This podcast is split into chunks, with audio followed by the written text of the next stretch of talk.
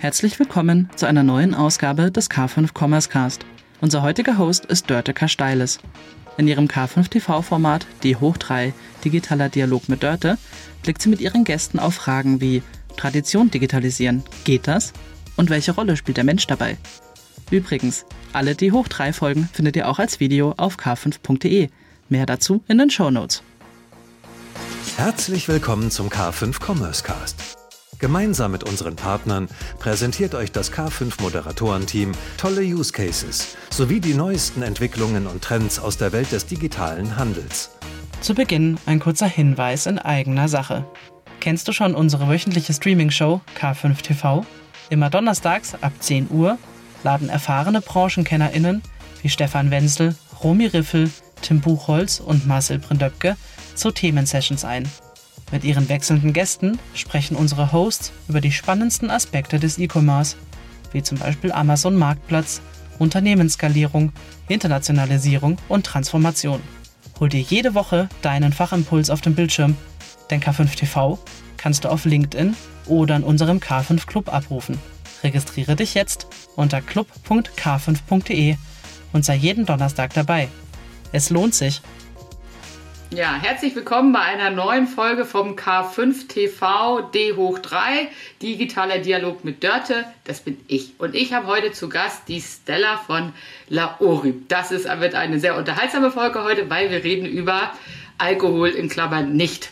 Äh, Stella hat die Marke Laori gegründet und spezialisiert sich mit Laori auf alkoholfreie Drinks mit ganz viel Spaß und ganz viel Genuss. Herzlich willkommen, Stella. Danke, hallo Dörte, schön, dass ich hier sein darf. Ja, ich freue mich, dass du da bist.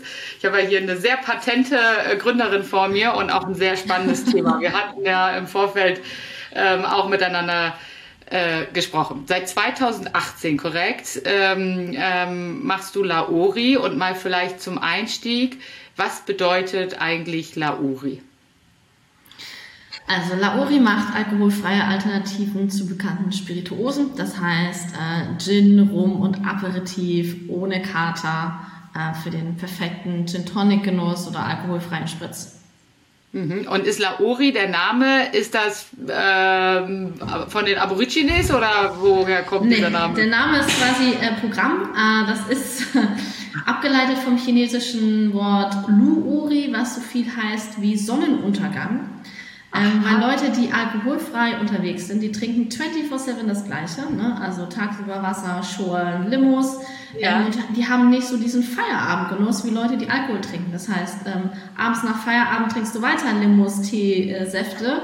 Ähm, und mit Laori hast du quasi äh, den Genuss ab Feierabend, dass du dir auch was gönnen kannst. Ach, das ist ja spannend. Das ist so, sozusagen der Sundowner. Ja. Ja. Also ja, alles, wenn es dunkel wird, äh, dann es Lauri. Ja, wunderbar. Ist ein schöner Name, finde ich. Ähm, und der Markt für, sag ich mal, Alkoholiker, Spirituosen, Drinks, you name it, ne, da kommen ja auch sozusagen im nicht-alkoholischen Bereich, wenn man Limonaden anschaut, um was weiß ich, Softdrinks, der ist ja gigantisch. Das ist ein riesiger Markt. Ja. Ähm, ich würde das jetzt als Norddeutsche so sagen, es wird auch unheimlich viel gesoffen. Ja, ähm, wie wurdet ihr eigentlich in der Branche aufgenommen, dass ihr jetzt kommt sozusagen und sagt, ja, wir kommen da jetzt als Newbie rein und ähm, äh, disruptieren das, weil wir sind alkoholfrei und trotzdem geil. Äh, wie wurdet ihr da zum Anfang aufgenommen? Hm. Mhm. Das ist so ein bisschen, kann man sich so vorstellen, wie äh, den Fleischalternativen. Alle wachsen erstmal rum und äh, trotzdem werden sie immer größer und irgendjemand kauft sie dann doch. Ähm. Also es ist mega spannend. Ähm, die Alkoholindustrie hat sich natürlich erstmal total angegriffen gefühlt, weil was soll der Scheiß, äh, alkoholfreier, mhm. was, wer braucht das schon? Ähm, und die haben sich so ein bisschen so gefühlt, als würde man die persönlich angreifen. Ähm, das ist aber auch so ein bisschen so eine Mindset-Frage, ne? weil wir sind nicht angetreten, um irgendjemand den Alkohol äh, wegzunehmen, sondern ich will einfach nur was Geiles zu trinken haben, wenn ich abends in der Bar sitze. So, mhm. dahinter hängen noch ein paar andere Themen von, alle trinken sowieso weniger, der Alkoholkonsum sinkt, ne? zum Beispiel innerhalb von fünf Jahren um zehn Prozent. Ja, wenn die ganzen Leute nichts mehr trinken, womit verdient die Gastronomie am Ende eigentlich ihr Geld? Ja, weil ja. wir wissen alle, irgendjemand verdient mit Getränken eher das Geld statt äh, mit dem Essen. Ähm, so, das heißt, am Ende gibt's da immer so noch so ein paar Stellschrauben, ne? Und wir sehen irgendwie, dass es äh, ja äh, in verschiedenen Ländern auch schon sehr, sehr viel größer ist als zum Beispiel hier. Aber am Ende, wenn man einen Wandel äh, antreten möchte oder lostreten möchte, ähm, dann beschweren sich natürlich erstmal viele. So, das heißt, am Anfang war es natürlich sehr mühsam und es gab viele, die irgendwie Mimi, Mimi, Mimi gemacht haben. Ähm, für uns war das aber immer auch eine Fokusfrage. Ne? Wir haben uns einfach auf die Leute fokussiert, die unsere Produkte richtig geil finden, die es lieben, die es gerne trinken, die es brauchen, die es ähm, genießen wollen, mhm. ähm, haben uns auf die fokussiert und haben gemerkt, dass die anderen nachkommen. Ne? Mittlerweile ist es so, dass äh, jede kleine Gin-Bude meint, jetzt einen alkoholfreien Gin auch auf den Markt zu bringen. Ähm, mhm. Für uns ist das halt ein bisschen mehr. Ne? Wir machen ja nicht nur Gin, sondern für uns geht es um ein ganzes Portfolio, weil du willst ja auch nicht den, immer nur Gin trinken, sondern du willst auch mal ein Aperitif trinken oder ja. einfach so eine Vielfalt auf die alkoholfreie Getränkekarte zu bringen. Ähm, mhm. Genau, das heißt, es passiert mega viel im Markt. Mittlerweile hat jeder Gastronom schon mal irgendwie was von einem alkoholfreien Gin gehört, auch wenn sie nicht zwangsläufig begeistert waren. Ähm, so, aber das hilft uns natürlich. Ne? Also mhm. äh, Wettbewerb ist nicht immer nur was Schlechtes, sondern in unserem Fall ist es mega, mega gut, ja, weil mhm. jeder neue Mitbewerber hilft irgendwie mit Marketing-Euros den Markt groß zu machen. Ja, und wir ähm, ja, bewegen uns da jetzt in einem Feld, was einfach gigantisch groß werden kann und man geht ja. auch davon aus, dass diese alkoholfreien ähm, Getränke, also wie Spirituosen, wie alkoholfreier Wein und Bier, tatsächlich in den nächsten Jahren, also vor 2030 noch, die Alkoholindustrie überholen wird. Ach, ja. Das ist sehr spannend. Auch in so einem ja. Markt wie Deutschland? ja. Also ich glaube, die Zahl gibt es nur äh, weltweit, ja. aber ähm, Deutschland ist einer mit der größten Märkte für alkoholfreie Spirituosen. Ah ja, spannend, weil man verortet ja so die Deutschen in der Biertrinkernation irgendwie, ne? Ähm, Finde ich äh, ja faszinierend. Ihr seid ja mittlerweile, wir wollen noch mal ein bisschen tiefer einsteigen in eure Marke später, aber jetzt mal sozusagen von 2018 äh, Sprung auf 22 heute. Ihr seid ja richtig gut unterwegs, also es ist ja wirklich beeindruckend. Ihr seid gut gelistet, auch im LEH.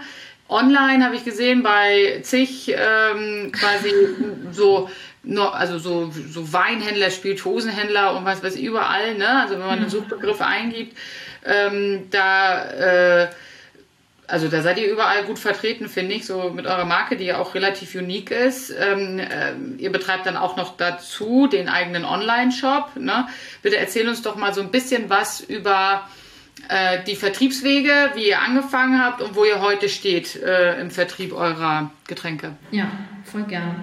Mhm. Ähm, also wir haben äh, 2020 im Januar unseren Online-Shop offiziell gelauncht. Ähm, das heißt schön zweieinhalb Monate, bevor es mit der Pandemie losging. Ähm, und als wir quasi in dieser Vorgründungsphase waren, waren alle so, ja, du musst unbedingt wie Club Mate machen, du musst über die Gastronomie groß werden. Ja. Ähm, wir haben mit vielen Gastronomen gesprochen und irgendwie war das Feedback so ganz seltsam von so äh, alkoholfreier, hä, was, was willst ja. du? Wer braucht das? Will? Nee. Was, was willst du? Bleib weg damit. Ja. Ähm, so alkoholfrei kann ich trinken, wenn ich tot bin. So. Ja. Ähm, bis zu, wenn wir auf so Events waren. Ne? Wir haben so einfach Events gemacht, um irgendwie so schon mal so Kundenfeedback einzuholen. Ja, dann waren wir echt wie so die Küchengerät-Typen vor so Küchenläden, weißt du, so die so Schäler, ja, so die so marktschrei sind und da sind immer so unfassbar viele Leute, ja, ja, so und gucken zu und sind so, die, die schaffen das irgendwie so ganz viele Leute anzuziehen. So sind unsere Marktstände gewesen, ja, also Eventstände, ja, das heißt, so wir haben wirklich so in zwei Seiten immer so die Leute in so rollierendes System verkosten lassen, so, und das war total verrückt. Und die waren so, ja, kann ich das jetzt kaufen? Wir so, nee, wir sind nicht mal auf dem Markt. So. Ja. Ja, und ähm, gleichzeitig sind wir natürlich auch ein, ein armes Startup gewesen. Das heißt, wir waren darauf angewiesen, von Anfang an Geld zu verdienen. So, und dann überlegst du dir natürlich dreimal, gehst du zur Gastronomie, die dich scheiße findet, oder gehst du zu den Leuten, die am liebsten dir zwei Flaschen abkaufen möchten. So, das heißt, ähm, für uns war der erste Schritt natürlich der eigene Online-Shop, ja, ähm, weil wir auch die Erfahrung gemacht haben, dass Leute, die alkoholfrei unterwegs sind, die Produkte oder insgesamt neue Produkte eher zu Hause ausprobieren. Ja, das hat auch so ein bisschen damit was zu tun. Wo halten sich eigentlich Leute auf, die alkoholfrei unterwegs sind? Die hängen nicht in einer Bar ab, weil ich persönlich habe da einfach eine Kackzeit, wenn mir jemand sagt, ich habe ein Wasser oder eine schöne Lavendellimonade. Ich könnte schon kotzen beim Wort Lavendellimonade, ja, oder ein Rosmarinwasser. Wenn ich mir so, bleibt mir weg, ich würde dir richtig viel Geld geben, aber eine Limonade, nee, danke. Ja, ähm, so, und ähm, das haben wir uns so ein bisschen überlegt, ah, okay, ne, eine große Zielgruppe ist natürlich irgendwie die Schwangeren, die stillenden Mütter, ja, ähm, was so ganz offensichtlich ist, ja. Ähm, dann gibt's natürlich wie Leute wie mich, ich bin nicht schwanger oder stille, ich will trotzdem keinen Alkohol trinken. Ähm, so, und ähm, dann hat das viel damit zu tun, man hängt irgendwie mit Freunden zu Hause ab, man kocht, ne, so, und da mischt man mal was. Da gibt's dann auch ganz oft einen Fahrer, ne, weil äh, dann wohnt man irgendwie am anderen Ende der Stadt oder man wohnt auf dem Land. Ähm, und das ist da, wo die Leute ausprobieren. Das heißt, Online-Shop war super, um den Leuten das nach Hause zu bringen, erste Umsätze zu machen. Gleichzeitig ähm, haben wir dann natürlich auch mit B2B-Sales angefangen. Ja, am Ende wollen Leute die Produkte da kaufen, wo sie sowieso einkaufen. Ja, die wenigsten fahren irgendwie von Laden, Laden zu Laden. Ja, weil am Ende wir haben alle keine Zeit ähm, und wollen es irgendwie so convenient wie möglich haben. Ähm, so, das heißt, wir haben dann äh, B2B-Sales angefangen. Das sind ja immer sehr lange Sales-Zyklen, ne? Um, irgendwie um diese Maschinerie des B2B-Sales reinzutauchen. Du kannst auch mal irgendwie sechs Monate brauchen, bis du da irgendwie ein Closing hast. Ähm, wir haben damit angefangen, äh, erstmal über den Fachhandel zu gehen. Ja, bei uns ist Fachhandel, das sind Wein- und Spirituosenläden, das sind Feinkosthändler und Concept Stores. Das heißt, alles, wo man auch mal hingeht, A, um ein Geschenk zu kaufen, um neue Produkte zu probieren, um Neues kennenzulernen und so ein bisschen auch Premium-Produkte zu haben. Weil für uns war es wichtig, dass wir Leute haben, die uns dabei helfen, das Produkt und die ganze Kategorie zu erklären. Weil als wir losgegangen sind, ja, da hat noch niemand was von alkoholfreiem Gin gehört. Ja, das heißt, niemand geht in den Supermarkt und denkt, ah ja, heute kaufe ich mir einen alkoholfreien Gin. So, ja, kommt, ja, kommt niemand drauf. So, das heißt, äh, wir brauchen natürlich erstmal irgendwie unsere kleine, kleinen Helfer und Armee und die Fachleute, die sagen so, die nah am Kunden sind, ne? wenn der irgendwie, wenn dann jetzt dein Kunde kommt, sagt, ey, meine Freundin, meine Frau ist schwanger oder ey, ich darf kein Alkohol mehr trinken aus gesundheitlichen Gründen, was hast denn da? Ja, dass die irgendwie darauf reagieren können. Ähm, das gleiche haben wir online gemacht, aber quasi mit Influencern. Ja, das heißt, wir waren so ein bisschen, okay, es gibt keine Events mehr, wie können wir eigentlich den Menschen sagen und beibringen, dass es sowas wie alkoholfreien Gin, Rum, Aperitif gibt. Ja, das heißt, ähm, unsere, die Influencer waren quasi die, die es den Endkonsumenten erklärt hat, hab, haben, dass es sowas äh, Gutes gibt. Ähm, genau, das waren so ein bisschen die Anfänge. Das heißt, ähm, wir haben dann immer ganz fokussiert wirklich eine Stadt nach der anderen. Ne? Erstmal Berlin, das sind bis heute auch die meisten Kunden, dann Hamburg und das natürlich, was auch immer viel Inbound kommt. Ne? Dadurch, dass wir ähm, relativ aktiv waren, haben wir immer sehr viel Inbound-Anfragen auch bekommen. Genau, und haben dann auch mit äh, dem Lebensmitteleinzelhandel angefangen. Ähm, es kam einfach so irgendwie so natürlich, wir haben irgendwann eine Listung äh, gewonnen äh, bei einem Pitch in Hamburg. Ähm, genau, haben da jetzt so ein paar Listungen ähm, bei Edeka genauso, da gibt es so ein, so ein Food-Startup-Programm. Ähm, genau, und das heißt, für uns ist immer noch der stärkste Kanal Online und Fachhandel. Ähm, für uns ist Fachhandel, ob du jetzt einen Store hast oder auch einen Online-Shop, das ist irgendwie das Gleiche. Ähm, genau. Und ja, so jetzt für uns ist der nächste Schritt dann äh, wirklich äh, groß in Lebensmitteleinzelhandel ja. zu kommen. Weil am Ende ähm, ja, wollen die Leute uns da kaufen, wo sie ihren Wocheneinkauf machen. Und das ist einfach im Supermarkt. Mhm. Aber bis hierhin sind ja auch sozusagen ja vier Jahre vergangen und vielleicht für unsere Zuschauerinnen oder Zuschauer, die selbst vielleicht Startups sind und eigene Marke, mhm. egal in welcher Kategorie bauen, da höre ich ja raus, dass ihr mit eurer Marke doch auch sehr sensibel umgegangen seid und nicht hier sozusagen äh, Spray and Pray einfach reindrücken in den Markt, sondern sich sehr genau sozusagen zum Anfang auch überlegen, mit welchem Fachhandel, wo macht das Sinn, wo können, wo sollen wir stattfinden. Ähm, ähm, das hört sich zumindest für mich so an, als wenn das schon sehr eine bewusste Überlegung war. Natürlich ne, auch ob äh, budgetärer äh, Grenzen, die ihr vielleicht hatte zu dem Zeitpunkt noch, ja. Ja, genau. Also vielleicht ja. da noch ganz kurz, also ich ja. mache das jetzt vier Jahre, ne, von irgendwie, ja. ich bin losgegangen bis, seit wir jetzt offiziell am Markt sind, sind es zweieinhalb Jahre. Ne? Also das heißt, ähm, wir etablieren seit zweieinhalb Jahren oder drei Jahren quasi ähm, so überhaupt diese Marke. Ähm, und ja, wir sind sehr sensibel auf jeden Fall damit umgegangen, aber für mich, oder nicht sensibel, aber fokussiert. So, am Ende ähm, ist es immer der größte Fehler eines Startups, alles machen zu wollen. Ja, ähm, es hilft niemandem, wenn ich in Köln, in Freiburg, Stuttgart, Hamburg und äh, Wilhelmshaven, ja, irgendwo eine Flasche stehen habe und da versuche zu verkaufen, sondern ich muss irgendwie gucken, wie kann ich meine Sichtbarkeit steigern, ja, und das fu funktioniert, indem ich mein, meine, mein, meine äh, Aufgaben, mein, mich quasi fokussiere äh, und gucke, wo habe ich den größten Impact. Ja, das heißt, ähm, wenn ich zum Beispiel sage, okay, ich mache erstmal Fachhandel Berlin, ja, gleichzeitig da irgendwie Events mache und gleichzeitig äh, auch Gastronomie mache, dann erreiche ich da natürlich eine schnellere Sichtbarkeit, ja, als wenn ich versuche, alles zu machen. Ja, und am Ende auch natürlich sehr umsatzgetrieben, weil wir sind halt ein kleines Unternehmen, wir müssen irgendwie Geld machen, ja, wir müssen irgendwie Gehälter zahlen können. Ähm, wir müssen irgendwie, wir sind auch ein produzierendes Unternehmen, ja, das heißt, wir produzieren selber. Das musst du auch erstmal irgendwie wieder reinholen, um die neuen Chargen zu produzieren.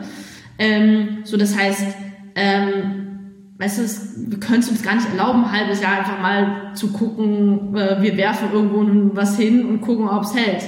So, sondern wirklich sehr zu fokussiert zu gucken, wie erreichen wir dann am schnellsten das meiste. Ja.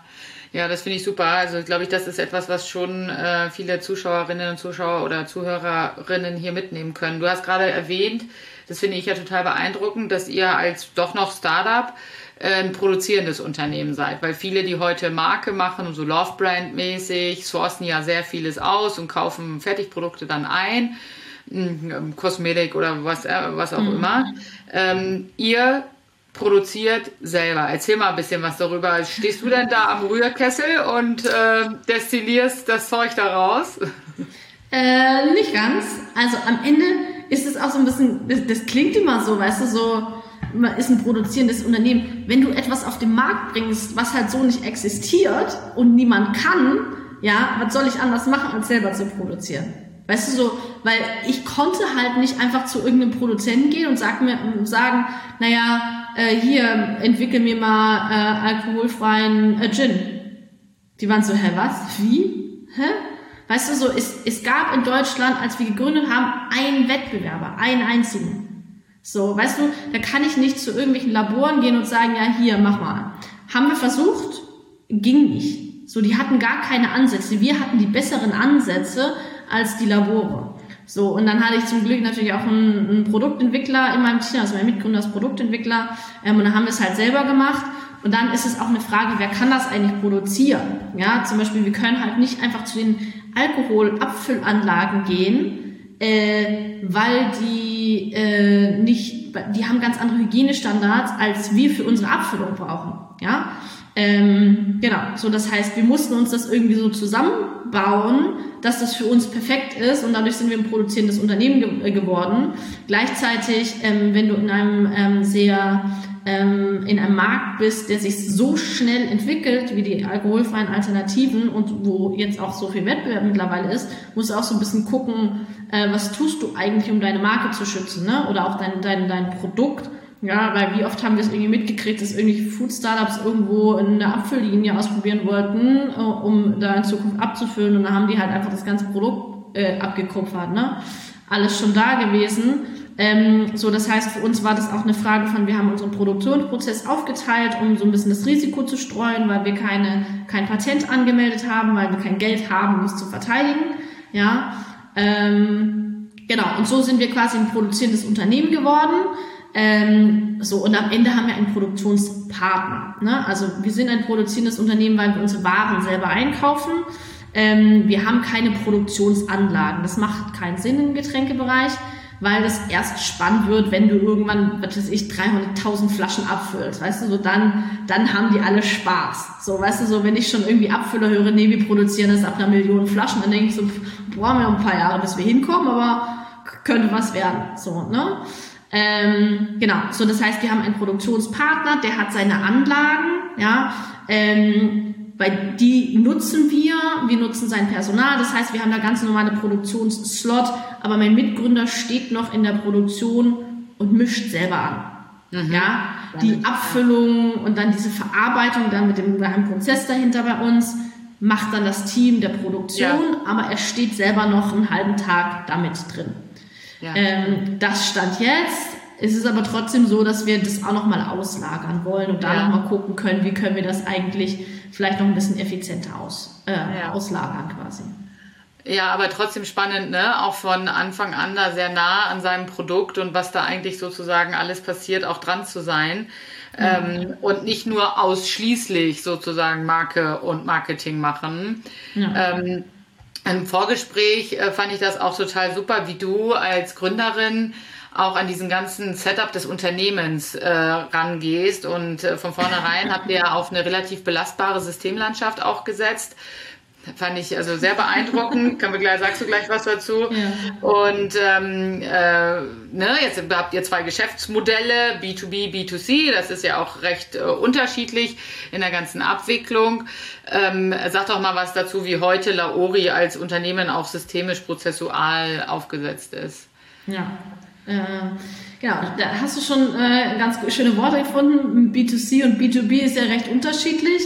Ähm, das heißt für uns ähm, war es immer von Anfang an eine Frage, wie kann, können wir das eigentlich so automatisiert wie möglich abwickeln? Ja, ähm, das heißt, äh, rein zum Beispiel, wenn wir uns mal nur den, den B2C-Prozess äh, angucken, ähm, genau, haben wir unseren Online-Shop, da laufen irgendwie die ganzen Bestellungen rein. Das ist, läuft über Shopify, weil es einfach das einfachste ist, am besten funktioniert. Die haben am meisten Geld. Wenn Probleme sind, findest du im Internet immer irgendeine Lösung. Ähm, genau, so das erstmal so. Ne? Also ich bin Freund von großen Systemen, ja, die viele Leute nutzen, die viel Geld haben. Einerseits durch zum Beispiel Investoren oder äh, viel Geld, weil einfach das so viele Menschen nutzen. Ja, weil das ist wie zum Beispiel, wenn was am Mac nicht funktioniert, ja, Google halt, du findest immer eine Lösung. Ja, so, so das ist so ein bisschen mein Prinzip. Du musst es dir alles selber googeln können, weil im Zweifel ist der IT-Support zu langsam. So, ähm, so das, das ist mein Ansatz, ne? wenn, man, wenn man irgendwie loslegen äh, möchte. So, das heißt, Shopify, dort läuft alles rein, Zahlungsanbieter, alles äh, hübsch, ne? Ähm, da hast du irgendwie kein Payment. Ähm, dann ähm, haben wir ein Warenwirtschaftssystem dahinter geschaltet und zwar zentral. Das heißt, äh, die Bestellungen laufen automatisiert in Zentral rein. Ähm, da ist es dann so, dass es an unseren Logistiker weitergespielt wird. Der hat auch zentral, das heißt, da wird einfach zentral zu zentral äh, ähm, quasi ähm, synchronisiert. So, die ähm, verpacken das dann hübsch. Ne? Also das Coole ist, dass unser Logistiker äh, sowohl B2C als auch B2B abdecken kann. Ja, weil dann kann der von hübscher Schleife und personalisierter Karte bis zu Paletten kann der einmal alles. So, ähm, und beides gut. Ja, muss man dazu sagen, was auch eine äh, Seltenheit ist. also wir hatten auch, ne, wir hatten auch die, den Pain irgendwie von, wir haben unsere ersten Paletten selber gepackt, unsere ersten 5000 Pakete ähm, so, dann hatten wir Logistiker, da ging alles schief von, naja, wir werfen mal irgendwie sechs Kisten Daori in einen Umzugskarton und schicken das zum Kunden und man ist so, das weiß ich sogar, ja, genau, dass das nicht funktioniert. Ähm, bis zu, als wir dann gewechselt sind, hat uns, haben wir die Paletten abholen lassen und der Logistiker hat uns angerufen, weil in seinem LKW die Paletten umgefallen sind. Er musste auf der Autobahn anhalten, die Paletten neu schichten. Ja, da waren wir auch schon, ne? So, und dann haben wir einfach ähm, da auch wieder einfach einen großen, verlässlichen äh, uns geholt, der irgendwie ein bisschen mehr kann. So, das heißt, es wird von unserem Logistiker verschickt, dann wird es automatisch zurückgespielt, dass es versendet ist, das wird automatisch zurückgespielt an Shopify. Das heißt, es werden automatisiert äh, Versandbenachrichtigungen rausgeschickt, es werden automatisiert Rechnungen an alle Kunden rausgeschickt. Ja, weil allein die zehn äh, Nachfragen pro Monat äh, ja, ich brauche eine Rechnung auf B2B, sind mit zehn Anfragen zu viel. Ja, das heißt, automatisiert raus, weil dann hat's jeder und wir haben keinen äh, Nervkram damit. So, klingt erstmal alles super easy. Genau, da haben wir noch für die Buchhaltung auch noch ein, ein kleines Tool zwischengeschaltet, dass die das besser auswerten können. Ähm, B2B ist so, ähm, wir bekommen Bestellungen rein. Also wir haben eigentlich eine Order-Ad, nennt sich das bei uns. Ja, da kommen ähm, sowohl von unserem Sales-Team, das auf der Straße unterwegs ist, ähm, von B2B-Kunden oder wir selber schicken da alle Bestellungen rein, die irgendwie kommen. Ja, ähm, damit es so einen zentralen Sammelpunkt gibt für die B2B-Bestellung. Dann sitzt da ein Vertriebsinnendienst äh, dahinter, die den ganzen Tag äh, Auftragsabwicklung äh, quasi macht. Das heißt, die pflegt in unser Warenwirtschaftssystem ein. Ähm, genau, da kommen auch von allen anderen, ne, von auch Supermärkten, alle Bestellungen von B2B-Kunden kommen da rein, die pflegt die ein und dann hat es den gleichen Prozess. Dann äh, geht es auch zu unserem Logistiker, der verschickt's. Ähm, es werden automatisiert Versandbenachrichtigungen mhm. und Rechnungen an die Kunden geschickt. Mhm. Genau. Ähm, das ist so ein bisschen die Prozesslandschaft ne? dahinter. Das ja. ist äh, wirklich, also an alle Zuhörenden hier, das ist wirklich beeindruckend, weil das hat man in dem Stadium, in dem ihr euch befindet als Unternehmen, nicht so oft, dass da wirklich so professionell in Sachen Prozess und System auch gedacht wird. Viel, ich sehe, da muss ich wirklich sagen, großes Lob von meiner Seite, weil ich bin ja Retail Operations, wissen ja auch alle, dass das mein Fachgebiet ist, ne? Und klar finde ich das toll. Aber es wird natürlich, und es ist auch richtig und gut, dass man viele Marke und viel im Vertrieb und so weiter steckt, aber gleichzeitig auch, dass, wie du richtig sagst, die Tools am Markt, die da sind, auch gleich von Anfang an zu nutzen, hilft ja unheimlich bei der Skalierung dann nach hinten raus. Ja, vor allem, ne, du sagst auch irgendwie Vertrieb und Marke. Nur dadurch, dass ich diese Systeme habe, kann ich mich tatsächlich auf das Wesentliche konzentrieren. Ne? Ja. Weil zum Beispiel, was, was auch ganz viele vernachlässigen, ich habe halt in Zentral, ich habe ein Mahnwesen. Ja, ich habe ein automatisiertes Mahnwesen. Mhm. Wie, wie viele kennen es, dass schon wieder die Rechnungen nicht bezahlt sind ja, und dann musst genau. du irgendwelche E-Mail-Listen durchgehen oder so. Nee, ja. kein Bock. Drücke ich auf mein Knöpfchen, ja, da habe ich dann vielleicht mal fünf drin, die doch bezahlt hatten und das hat mein System nicht erkannt, aber äh, da kommt das Geld auch ein bisschen schneller rein. Wenn wir jetzt zusammensitzen würden, würde ich darauf mit dir anstoßen, aber wir sind ja getrennt. Cheers. Du hast, ja, äh, cheers. du hast ja im Nebensatz hier immer erwähnt, das Team und äh, mit der Order-App und dann sitzen Leute und dein Außendienst. Ja. So, wie ist denn da dein Team heute aufgestellt? Was, wie können wir uns das vorstellen? Winzig, viel zu wenig Leute für das, was wir tun. Oh, äh, also wir suchen, wir suchen Leute gerade, äh, ganz ja. viele Stellen, die noch nicht ausgeschrieben sind. So, also, ähm, wie ist mein Team aufgestellt? Ähm, wir haben einen Vertriebsinnendienst, ähm, genau, äh, das, die macht die Auftragsabwicklung. Dann gibt es meinen Mitgründer und eine Sales Managerin, die machen Sales äh, und mein Mitgründer macht so ein bisschen Operations, Supply Chain und Produktion. Mhm. Ähm, genau, Sales Managerin. Dann haben wir eine ähm, Teilzeitkraft im Marketing, ähm, eine im Influencer Marketing und dann gibt es mich. Mhm. Genau, so, aber das wird in Zukunft noch ein bisschen anders aufgestellt jetzt, so ab neuen Jahr. Ne? Das heißt, es kommt jetzt noch ein Head of Sales dazu, äh, dann gibt es einen äh, Produkt- und Supply Chain Manager, ähm, es gibt einen äh, Head of Marketing äh, und noch ein paar Sales-Leute. Und machst du das on-site in, also sagst du, das, das muss alles in Hamburg stattfinden oder hast du so eine Remote-Gedanken äh, auch? Also, wir haben eigentlich ein Büro in Berlin. Äh, in Berlin? Ja, genau, wir sind ein Berliner Unternehmen. Ähm, das steht aber eigentlich leer. Ja. Wir haben ein 200 Quadratmeter Büro, was eigentlich leer steht. Ja. Ähm, so, das war ganz interessant bei uns. Während Corona war unser Team die ganze Zeit so, nein, ich will nicht ins Homeoffice. Ich, ja. ich möchte ins Büro kommen. So, das heißt, während Corona war unser Team eigentlich mit Abstand alle im Büro. Ja. Kaum war Corona so ein bisschen abgeschwächt, waren sie alle so, nee, wir möchten gerne flexiblere äh, und so. so, und jetzt sind wir eigentlich an dem Punkt, dass wir gerade darüber nachdenken, dieses Büro abzuschaffen und echt eher eine, ein Remote-Unternehmen zu werden. Eher, oder dass man sagt, man hat irgendwie Offices in Berlin und Hamburg mit irgendwie, man kann in WeWork gehen. Ähm, genau, so, aber das ist bei uns auch so ein bisschen, das ist halt auch ein bisschen anders bei so einem produzierenden Unternehmen oder wo man so ein physisches Produkt hat, ja, weil man hat dann doch auch immer viel Schrott, den man so hat, weißt du, so, du hast Produktmuster, du hast Proben, du brauchst deine Produkte, weil du zum Kunden gehst, ja, dann hast du hier was für ein Fotoshooting, da was und du hast schon irgendwie auch Kram, da hast du den ganzen Messequatsch.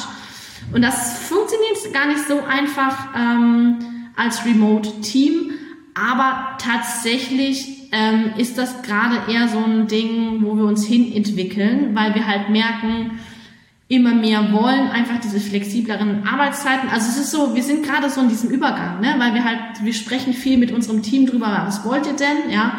Und das ist gerade so, nee, also so ganz remote wollen wir nicht, ähm, aber äh, regelmäßig ins Office kommen wollen wir auch nicht. Wir wollen die Möglichkeit haben, aber eigentlich wollen wir nicht. Und eigentlich wollen wir nur so einen Tag im Monat ins Office kommen. Das ist gerade so der Tenor bei uns.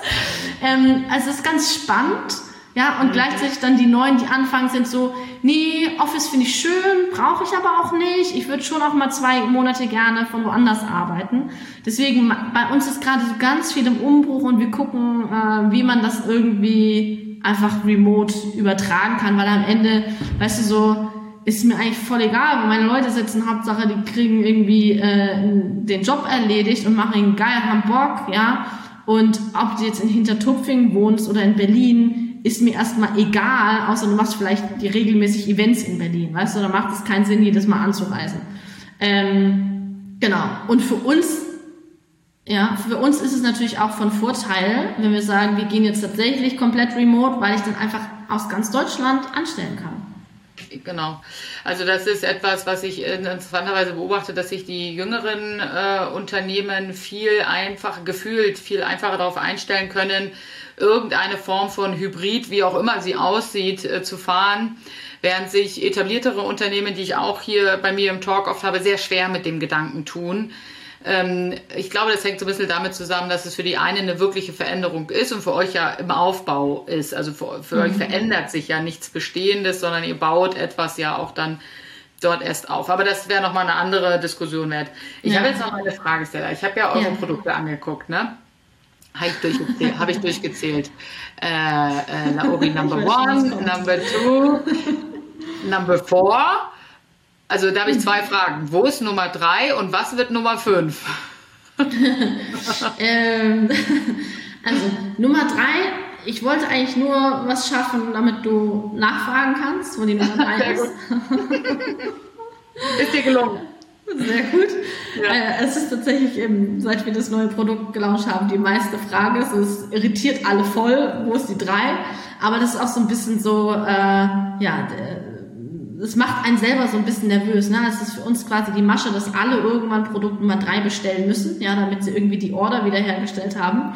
Ähm, nein, also Ähm, für uns war Produkt Nummer drei eigentlich ein, ein, anderes. Das haben wir bisher noch nicht ganz fertig. Und deswegen haben wir halt Produkt Nummer vier vorgezogen. Klar hätten wir es auch einfach umdrehen können und sagen können, okay, Nummer vier ist jetzt Nummer drei. Aber im Wording klingt das einfach nicht so gut, weil Ruby Nummer vier klingt halt besser als Ruby Nummer drei. So, und das, was danach kommt, klingt halt besser mit Nummer drei als mit Nummer vier. Marketing. Aha. okay, aber das ist auch geil. Das ist sehr flexibel im Kopf. Ne? Sagen wir so, das passt irgendwie nicht, dann nennen wir es Nummer 4. Ähm, das heißt, die Nummer 5 wird die neue Nummer 3. Ähm, die kommt dann demnächst. Kannst du da so ein. Ah, nee, die Nummer 5 gibt es, aber die hat keine Nummer. Die äh, kommt in zwei Wochen. Aha, und da seid ihr dann mal abgewichen von der. Äh, das gehört nicht zur Hauptlinie. Das ist quasi, also es ist unser fünftes Produkt, aber das gehört nicht zur Hauptlinie. Also ich mhm. kann es vielleicht auch schon spoilern, weil ich glaube, wenn das hier rauskommt, dann ist es schon äh, live. Ähm, wir ja. werden einen alkoholfreien Sekt auf den Markt bringen. Ja, läuft. Genau. Ja. Musst, da kann ich mir echt ja dann die ganze Batterie bestellen demnächst. Aber der sieht dann in der Flasche anders aus. Das ist ja dann nicht so schön im Regal, oder? Korrekt, genau. Das ist kein, ist kein Produkt der Hauptlinie. Ja, deswegen mhm. hat es keine Nummer. Ähm, genau. Und heißt auch Sparkling Laori. Das heißt, es ist so ein bisschen oh, nice, die, ja. zweite, die zweite Linie von Laori. Ja. Ähm, hat keine Nummer. Genau. Ähm, hat für mhm. uns den, den, den Hintergrund, ähm, wir haben vor vier Monaten alkoholfreien Altern äh, Aperitif genau. äh, gelauncht mhm. für alkoholfreien Spritz Seitdem ist jede Frage so, ja, welchen alkoholfreien Sekt empfiehlst du denn? Richtig. Und dann weißt du, ja, ich kann irgendwie einen, einen anderen äh, alkoholfreien Sekt ins, äh, oder ins Shop mitnehmen oder meinen eigenen machen. Ja, genau. Ja, so, und jetzt Sinn. kann man das Bundle quasi dann bei uns bestellen. Mhm. So, das ist wahrscheinlich, ähm, äh, wenn du jetzt in die Zukunft äh, schaust, äh, die also es ergeben sich dann so Themen jetzt, wie dass man das eine Produkt macht, dann das nächste. Und aber, sagen wir mal, Leori in fünf, sechs Jahren, äh, wie werdet ihr da weiter wachsen und was glaubst du, was werden die größten Herausforderungen dann werden für die nächsten Jahre? Ja, ich glaube, mhm. ich muss noch mal einen, kurz einen Schritt zurück, weil ich habe deine ja. Frage gar nicht beantwortet. Ja. Nummer drei wird ein alkoholfreier Whisky. Ach. Ja. Ja, Genau. Das ist ja, also ja, Wahnsinn. Und dann, ja genau, die alle jetzt eins, zwei und vier haben, müssen ja die drei kaufen, weil sieht einfach blöd aus im Regal. Ja. Ähm, ist dann auch zum Advent ganz schön, wenn man alle vier hat. Ähm, so, aber ja, aber der ähm, äh, Whisky ist ein bisschen schwieriger, oder wie? Äh, ja, ähm, die Konsumsituation ist eine andere. Du trinkst einen Whisky eher pur als in einem Mischgetränk. Unsere Produkte sind ja alle dazu entwickelt worden, dass du sie einen Drink genießt. Ähm, und äh, dadurch, dass wir es äh, zum puren Genuss auch entwickeln wollen, brauchen wir da noch ein bisschen ähm, ja, Zeit und Arbeit, die wir da reinstecken. Genau, ja. So, aber dann wird es auch noch eine Nummer 5 geben und eine Nummer 6, ja, um den Ausblick auf die nächsten Jahre zu geben, ja, von irgendwie alkoholfreier Wermut über alkoholfreier Tequila, who knows. Ähm, wir sind da so ein bisschen auch offen, ne? wir gucken so ein bisschen, wo sich auch der Markt hin entwickelt, was, was die Nachfrage vom Markt ist. Ähm, das heißt, auf jeden Fall werden wir unsere Hauptlinie natürlich erweitern in der, in der Produktrange, ähm, dass man da wirklich auf verschiedenste Drinks zurückgreifen kann. Ähm, genau, und dann ähm, ist jetzt für mich das größte Teamausbau. Ja, was ist, das, also auch da, was sind die Challenges, wo, worauf setze ich? Ähm, wir haben in der Vergangenheit sehr stark auf äh, Junioren gesetzt. Ja, wir stellen jetzt hauptsächlich Senior-Leute ein, die sehr viel Berufserfahrung haben, die äh, in der Lage sind, Bereiche aufzubauen, ihr eigenes Team aufzubauen, ähm, in der Lage sind, Verantwortung zu tragen, ähm, damit wir quasi ein stabiles Wachstum äh, hinlegen können und ähm, genau einfach wirklich systematisch jetzt Laori groß machen können und werden. Ähm, genau, das heißt, das, das ist so der Plan äh, ja, für, für die nächsten Jahre. Ähm, jetzt gerade im nächsten Jahr wachsen wir auf jeden Fall irgendwie auf 10 bis 12 Leute, eher 12. Ähm, genau, damit man irgendwie alle Bereiche sehr gut abgedeckt hat und da ähm, ja, nach vorne kommt und irgendwie die Marke auch sichtbar und groß macht. Genau. Ähm, was da der, mein Hauptaugenmerk ist immer so ein bisschen, so es wurde mir von Anfang immer an immer irgendwie eingebläut, äh, Systeme, Systeme, Systeme. Ja, das heißt, ähm, meine Aufgabe als Gründerin ist es, ein System aufzubauen und dann an jemand abzugeben. Ja, ähm, und das ist für mich etwas, wo ich besser werden muss, aber ich auch weiß, dass das genau der Weg ist, wie man gehen kann. Mhm. Ähm, genau, das ist der Fokus. Super, das ist auch das wahrscheinlich, dass du rückblickend mitgeben würdest, jetzt allen, vielleicht auch Gründerinnen, äh, die hier zuhören und zuschauen, ähm, wenn du zurückblickst auf die letzten Jahre, was du nochmal genau so nochmal machen würdest. Ja, oder auch ja. verstärkt noch machen würde. Ne? Also als mhm. ich glaube, als Gründer tendiert man immer dazu, äh, alles selber machen zu können ja. und zu wollen. Ja, weil ja, ja du kannst es. Ähm, aber eigentlich kannst du es nicht, weil du hast gar nicht die Zeit. Und wenn man immer alles selber macht, dann ist, dann wächst man einfach nicht schnell genug. Ja. das heißt, mhm. Ähm, der Trick dabei ist wirklich zu sagen, ich baue das System auf. Das heißt, ich verstehe es einmal, ich denke es einmal durch, habe verstanden, wie es ist.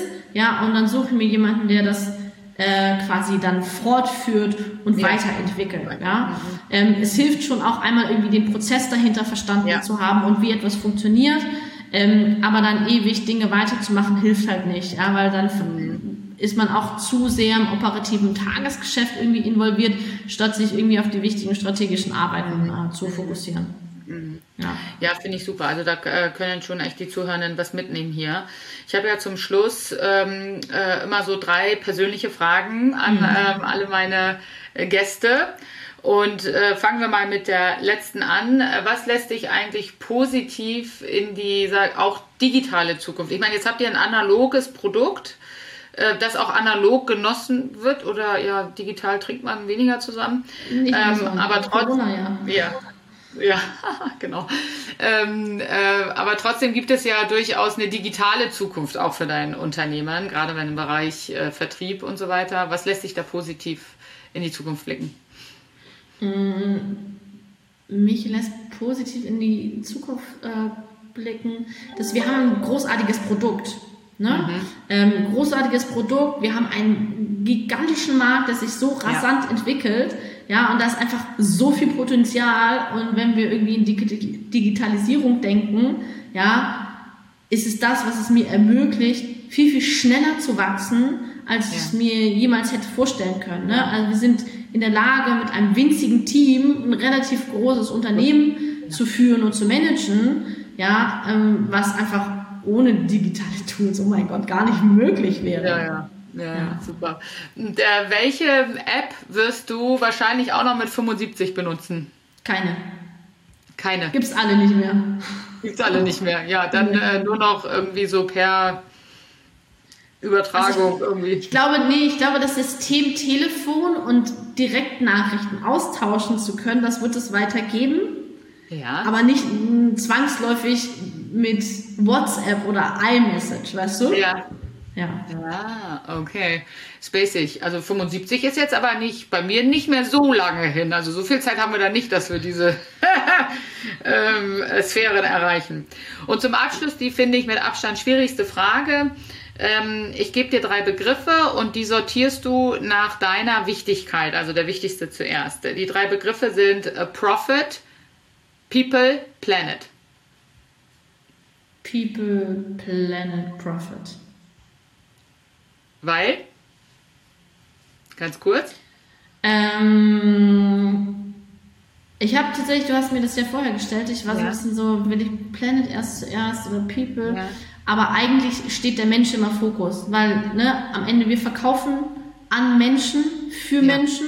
Ja, ähm, ich brauche den Mensch, die Menschen, ein Team, um an Menschen rauszuverkaufen. Das heißt, das ist für mich das Wichtigste, worauf ich achten muss, die wichtig sind für mein Unternehmen. Ja, auch gerade Geschäftsbeziehungen sind das Wichtigste ja. in meinem Unternehmen. Äh, Planet gehört für mich einfach komplett dazu, ja, weil ja. mein Anliegen ist es mit unseren Produkten ähm, ein nachhaltiges Produkt auf den Markt zu bringen und wir gucken immer, können wir Biozutaten verwenden, können wir Plastik mhm. reduzieren, können wir alles reduzieren. Ja, das heißt, das ist für mich einfach eine Selbstverständlichkeit. Ich, das kann ich nicht anders denken. Ähm, und Profit brauchen wir, weil wenn etwas wirtschaftlich nicht funktioniert, dann hilft es auch nicht den Menschen und dem Planeten. Ähm, dann müssen wir es einfach anders denken und nur wenn wir Geld machen, ähm, können wir äh, den Menschen und den Planeten irgendwie positiv äh, beeinflussen. Sehr gut. Dem ist nichts hinzuzufügen. Vielen Dank, liebe Stella. Ich fand das Gespräch ganz hervorragend, hat mir viel Spaß gemacht und ich drücke dir die Daumen für alles, was kommt. Vielen Dank, das hat mir auch wirklich Spaß gemacht. Ja, ciao.